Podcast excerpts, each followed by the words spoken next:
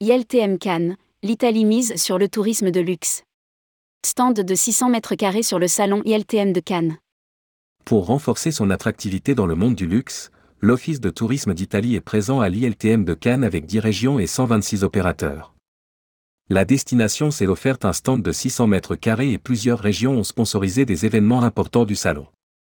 Rédigé par Paula Boyer le mercredi 7 décembre 2022.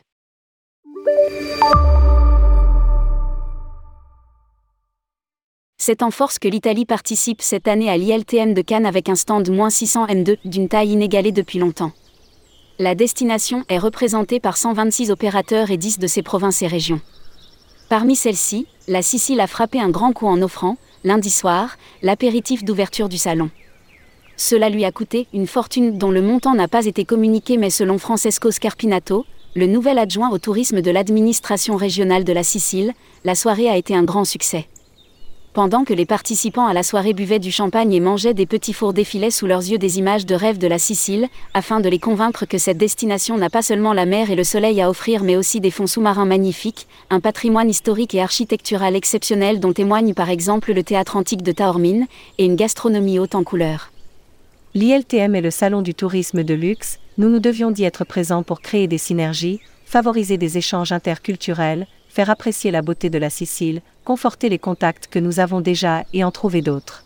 Confiait à Tourmag Francesco Scarpinato.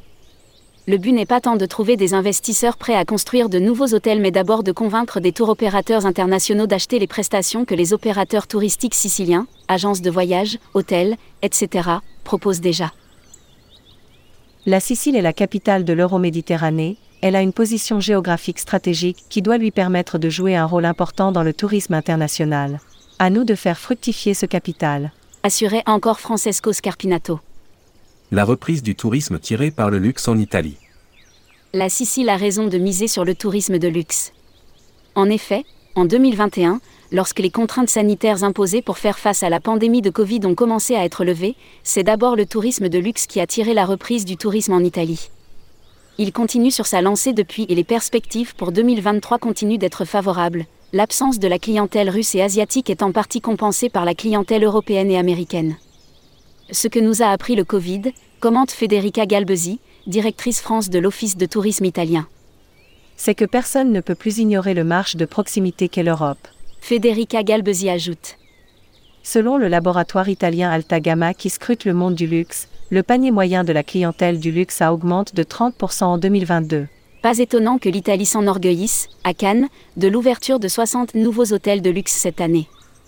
En sponsorisant les Let Opening, cocktails, de l'ILTM ce soir et demain au soir, deux autres régions italiennes, les Pouilles et la Campanie, c'est la région autour de Naples, espèrent d'ailleurs, à leur tour, attirer l'attention des Global Travelers et autres high-level buyers.